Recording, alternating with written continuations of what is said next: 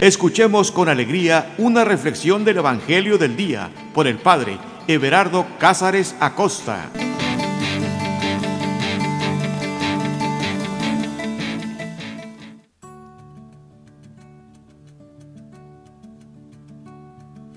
Carta de amor. Que no se nos olvide, la Sagrada Escritura es una carta de amor para ti y para mí. Y vaya que qué carta.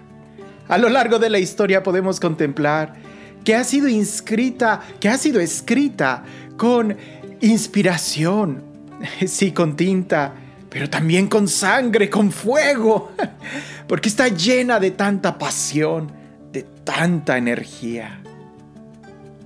Y es que el enamorado, el enamorado es capaz de hacer cosas impensables. Como dicen, el enamorado ni se cansa ni descansa. Y si nosotros que somos seres finitos, seres de carne y hueso, llenos de tantos defectos, cuando nos enamoramos, cuando nos enamoramos, todo cambia, todo es diferente. El sol brilla, el agua moja. Cuando nos enamoramos sentimos vida, cuando nos enamoramos sentimos y sabemos cuál es el valor de la vida y de los pequeños detalles. La Sagrada Escritura está llena de amor, está llena de detalles, está llena de energía, de pasión, de fuego. Mira que nosotros, cuando nos enamoramos, cuando aquel adolescente se enamora, es tan obvio el adolescente, a veces ya como adultos, Fingimos que estamos enamorados y solamente en la noche cuando nadie nos ve abrazamos la almohada con mucha fuerza. Suspiramos en silencio. Pero el adolescente no, el adolescente no sabe contenerlo. El adolescente es capaz de hacer cosas increíbles como bañarse, peinarse, cepillarse los dientes, cuando nosotros estamos enamorados hacemos muchas cosas muy bonitas. El amor, el amor toma lo mejor de nosotros y lo hace más grande. Ahora imagina por un momento qué tan grande es el amor de Dios. Ahora imagina a Dios un ser perfecto, un ser infinito hasta donde llega su amor. La Sagrada Escritura nos habla de ese amor. Nos grita de ese amor, nos lo narra. Pero más que todo eso, está dirigida a ti y a mí, porque es una carta de amor. Así que con la misma inspiración con la que nosotros tomamos la carta de un ser querido para leerla, con la misma inspiración y emoción que quizás el día de hoy tú estás esperando un Twitter, un email, un inbox. Con la misma inspiración nosotros deberíamos de abrir este texto y decirle a estas páginas, habla, que tu siervo escucha. Por eso en este momento te invito a que dispongas tu corazón Dispón tu alma, tu mente, cada célula de tu cuerpo. Que este texto se convierta en rema, en corrientes de agua viva para nosotros. Deja lo que estás haciendo. Eh, son solo un par de minutos. Ponte audífonos, súbele el volumen, conéctate y desconéctate de todo lo que te rodea para iniciar este momento de amor con Dios. Y te invito a que ahí donde estés respires profundo e iniciemos en el nombre del Padre, del Hijo y del Espíritu Santo. Espíritu Santo, tú fuiste quien inspiró estos sagrados textos Tú fuiste quien le habló al geógrafo para que los escribiera. Atrás de estas palabras está tu corazón latiendo, está tu voluntad, está tu fuerza. Es como un hielo a quien nosotros debemos de, de derretir con nuestra atención, con nuestro amor, para poder beber de él. Tu palabra es vida, tu palabra es fuerza, pero tu palabra exige ser leída en tu presencia. Por eso te invoco, Espíritu Santo. Te invoco sobre mí, sobre cada uno de mis hermanos, para que a todos, absolutamente a todos los que estemos escuchando este audio, quedemos llenos de tu presencia, quedemos llenos de tu amor, quedemos en sintonía contigo y abriendo nuestro corazón, te demos la libertad de que seas tú quien actúe, quien se mueva, quien hable, quien crea en nosotros un nuevo corazón, un nuevo espíritu, un nuevo sentimiento. Señor, sopla, sopla, sé tú quien hable. Tú sabes lo que necesitamos, tú sabes lo que guardamos en nuestro corazón. Señor, habla, habla que tus siervos escuchan. Habla, Señor, que necesitamos de ti más que nunca. Habla, Señor, que una sola palabra tuya es suficiente para sanarnos. Pronuncia tu palabra, Señor, y así se hará.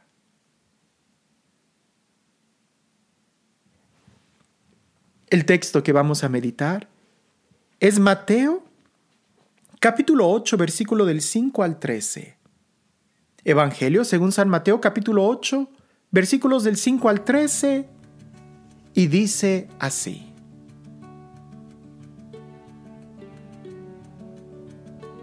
Al entrar en Cafarnaún, se le acercó un centurión que le rogó, Señor, mi criado yace paralítico en casa, con dolores muy fuertes.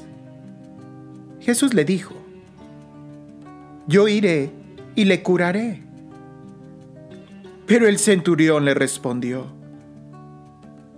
Señor, no soy digno de que entres en mi casa, pero basta que lo digas de palabra y mi criado quedará sano pues también yo soy un hombre que se encuentra bajo disciplina y tengo soldados a mis órdenes.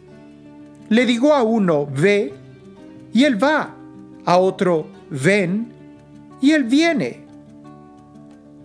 A mi siervo, haz esto, y lo hace. Al oír Jesús, se admiró y les dijo a los que le seguían, En verdad os digo, que en nadie de Israel he encontrado una fe tan grande.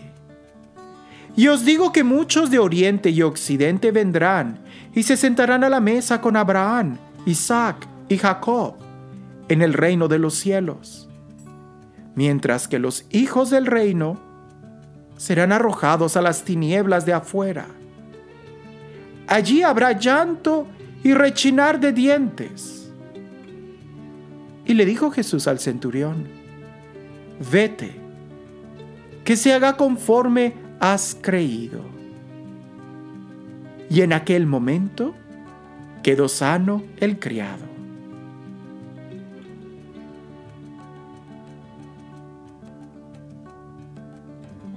¡Qué palabra tan fuerte! ¿Te imaginas lo que habrán sentido todos los que iban rodeando a Jesús? ¿Te imaginas eh, que Jesús les pone de ejemplo a, un centurión? A ver, vamos, vamos imaginándonos la escena. Jesús es considerado un profeta, un maestro de la ley. Él habla como quien tiene autoridad. La gente lo sigue, sus discípulos lo siguen y él se mueve solamente en, en lugares muy propios de, del, pueblo, ¿no? En Jerusalén, en Cafarnaum, o sea, se mueve en esas aldeas.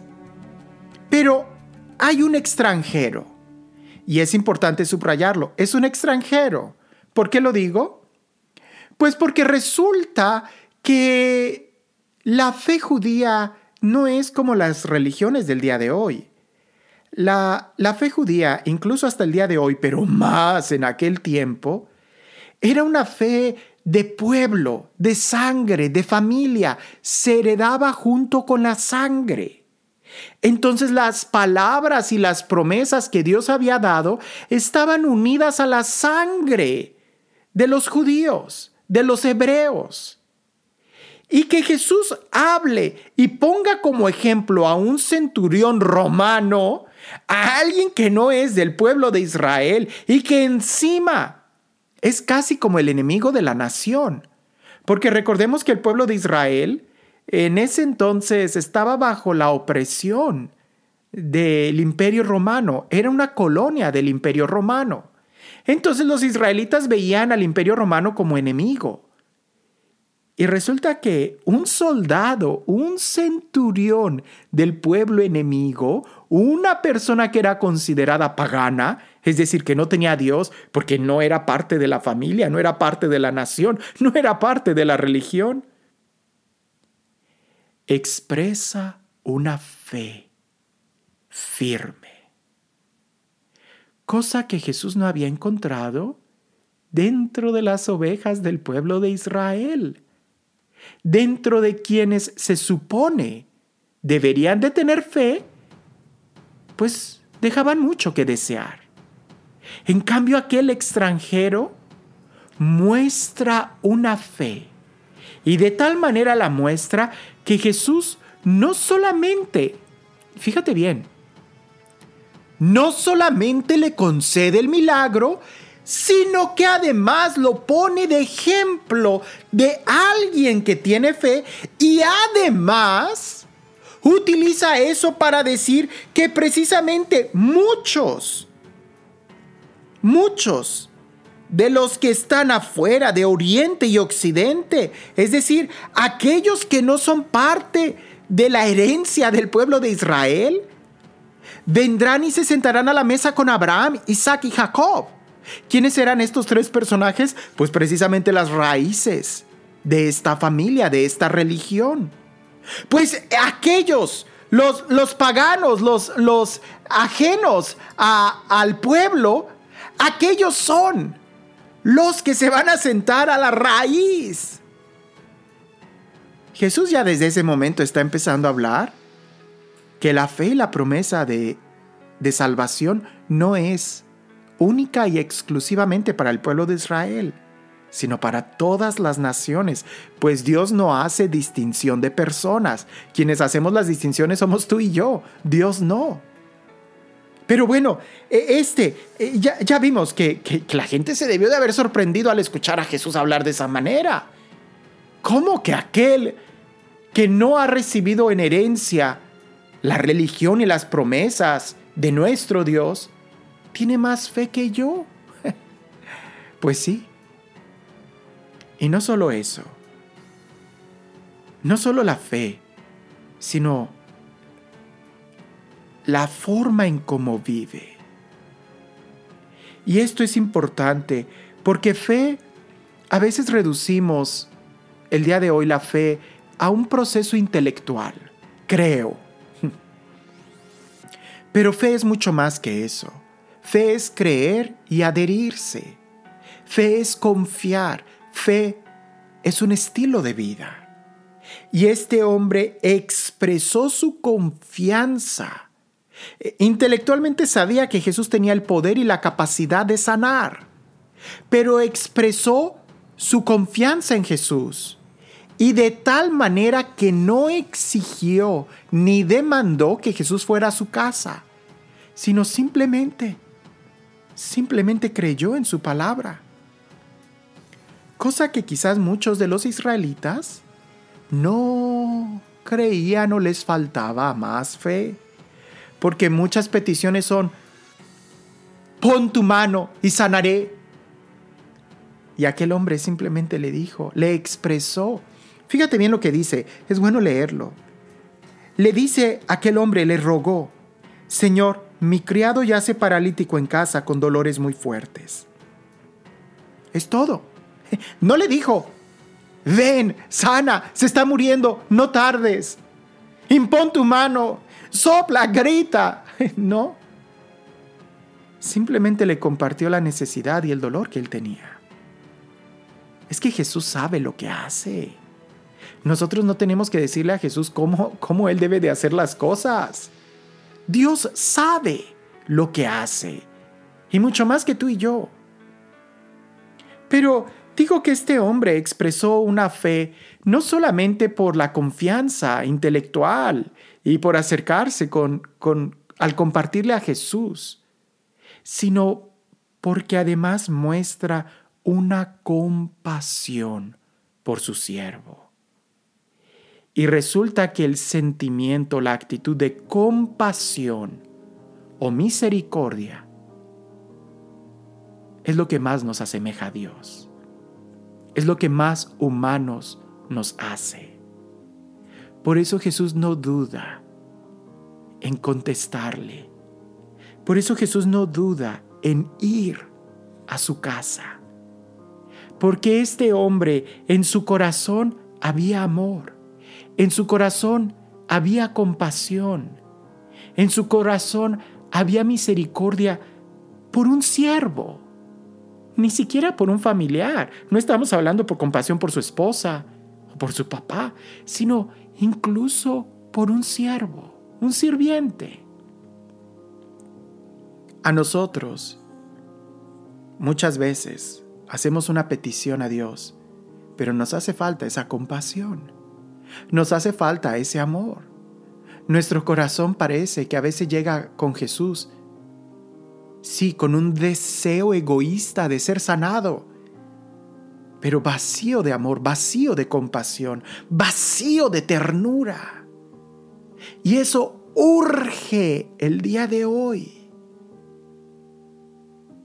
Sabemos que tenemos necesidades, pero tu corazón a veces sería muy interesante que le dijéramos a Jesús, Señor, dame un corazón nuevo. Señor, dame un corazón que ame, un corazón que confíe. Señor, haz que yo sienta compasión por, mi, por el hermano que sufre. Señor, haz que yo ame a aquel que está padeciendo. Pero no. Oh, Señor, haz que yo padezca junto con mi hermano. Eso, eso es tener el corazón de Jesús. Ahora, Jesús le dice, yo iré a curarle. Yo iré. Ya lo hemos meditado, Jesús quiere sanarnos. Pero no me detengo en eso, sino en lo que le dice este centurión. Señor, yo no soy digno de que entres en mi casa. Señor, yo no soy digno de que entres en mi casa. La pregunta es, ¿y quién es digno? Nadie es digno, solamente Jesús. ¿Quién es digno? Nadie. Todos tenemos pecados, todos tenemos maldad en nuestro corazón, todos somos frágiles. Solamente Jesús es digno. Hoy te comparto algo me choca. Cuando he ido a celebrar misa a algunos lugares y hay una munición antes de la comunión que dice, aquellos que estén dignos para recibir la Sagrada Eucaristía pasen al frente, los demás permanezcan en su lugar. Yo, yo inmediatamente pienso en mi interior, ¿quién es digno? ¿Quién es digno? Nadie es digno. Precisamente por eso, esa es la exclamación que nosotros hacemos. Cuando el sacerdote nos presenta el cuerpo de Jesús como el Cordero de Dios que quita el pecado del mundo, nosotros le decimos, Señor, yo no soy digno de que entres en mi casa. Nadie es digno. Nadie. Ni tú, ni yo, ni el Papa. Cuando nosotros sentimos que somos dignos, es cuando más indignos somos. Un aspecto interesante a reflexionar es que mientras más indigno te reconozcas, más digno eres. porque es Dios quien quiere entrar a tu corazón. Nosotros no podemos exigirle a Dios, ven, entra. Es que nadie es digno. Es un regalo, es un don, es misericordia, es ternura, es compasión. Por eso, por eso este soldado le dice, una sola palabra tuya será suficiente para sanar a mi criado. Una sola palabra, una sola palabra. Ah, pero el día de hoy parece que habemos muchos que le decimos, Señor, ven, ven, tócame, sopla, haz que sienta, haz que renueve, haz limpia, hazme sentir, hazme... En lugar de decir, Señor, pronuncia tu palabra, solo eso. Y te digo algo, Jesús pronuncia su palabra a cada momento. Lo que necesitamos es escucharla. Y para eso no necesitamos que Jesús haga muchas cosas. Él sabe, Jesús sabe lo que hace. Parece que nosotros no sabemos bien lo que hacemos. Por eso a veces exigimos tanto. Por eso a veces reclamamos tanto. Necesitamos crecer en esa confianza y es que es precisamente, es como un círculo vicioso, porque si no tenemos amor en nuestro corazón, vamos a ir a exigir. Pero si tenemos amor, si tenemos compasión, nos daremos cuenta de cuál es nuestro lugar. Hay que mirar nuestro corazón. si tú fueras a, a, no sé, a una entrevista de trabajo, si tú fueras a presentarte ante el rey, ante el presidente, seguramente revisarías más de una vez tu forma de vestir. Que, estés bien peinado, los zapatos bien boleados. Cuando nosotros nos presentemos a Jesús, deberíamos de revisar nuestro corazón. ¿Qué sentimientos hay en nuestro corazón? ¿Qué tan lleno de amor está? Te sorprenderías al darte cuenta que a veces tenemos muy descuidado nuestro corazón. Suena raro, porque es como una paradoja. Te voy a decir algo que enseguida lo voy a contradecir. Hay que practicar el amor. Hay que, hay que practicar, sentir que estamos enamorados. Y al mismo tiempo, caray, eso no se practica simplemente se ama. Más bien lo que quiero decir es, deberíamos de darnos permiso de amar. Eso sí, deberíamos de bajar la retaguardia y amar, amar, así de sencillo. Este centurión tenía amor, compasión, misericordia por su siervo, y eso hizo que también tuviera mucha confianza por Jesús al decirle, no soy digno de que entres en mi casa. Di una palabra.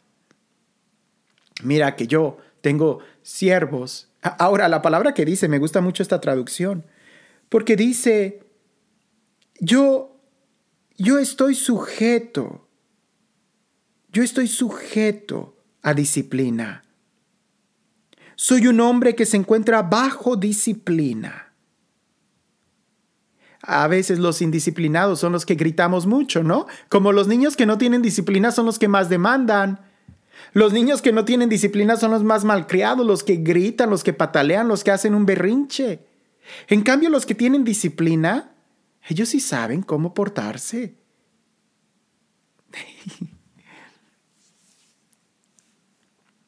Nosotros debemos de crecer en disciplina, doblar nuestras rodillas delante de Jesús y dejar que Él pronuncie su palabra. O mejor dicho, nosotros deberíamos de ser quienes doblemos la rodilla delante de Jesús y escuchar la palabra que Él pronuncia. El texto que continúa, la forma en como Él dice, que Jesús responde, en verdad os digo, que en nadie en Israel he encontrado una fe tan grande.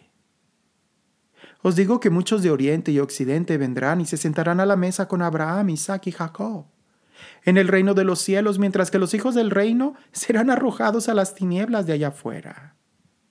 Allí habrá llanto y rechinar de dientes. Qué difícil, qué difícil. Jesús pone como ejemplo en varias ocasiones en el Evangelio a la mujer sirofenicia, a este centurión romano, los pone como ejemplos de fe, y ellos no eran parte del pueblo elegido, y sin embargo tienen mucha fe. En cambio los del pueblo elegido como que ya se habían maleado poquito.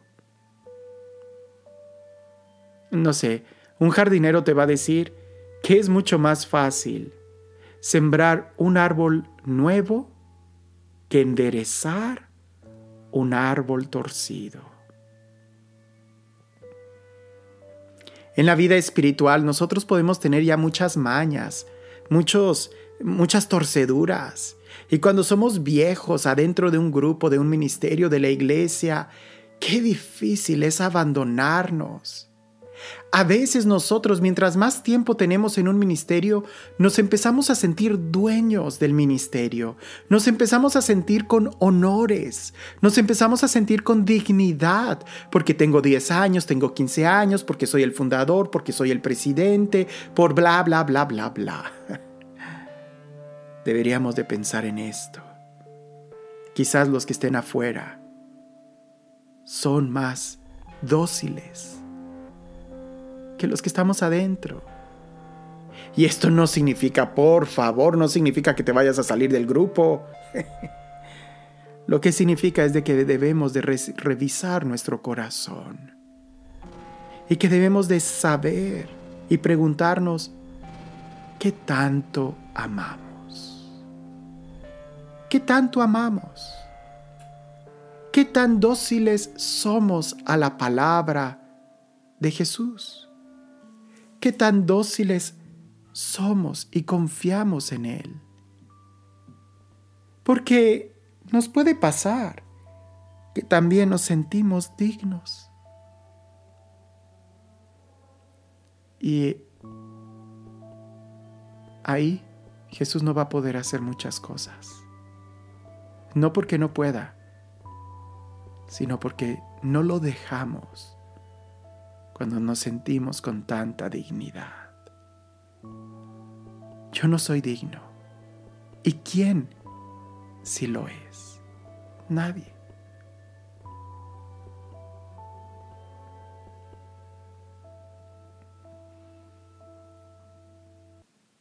Al entrar en Cafarnaúm, se le acercó un centurión que le rogó, Señor, mi criado yace paralítico en casa, con dolores muy fuertes.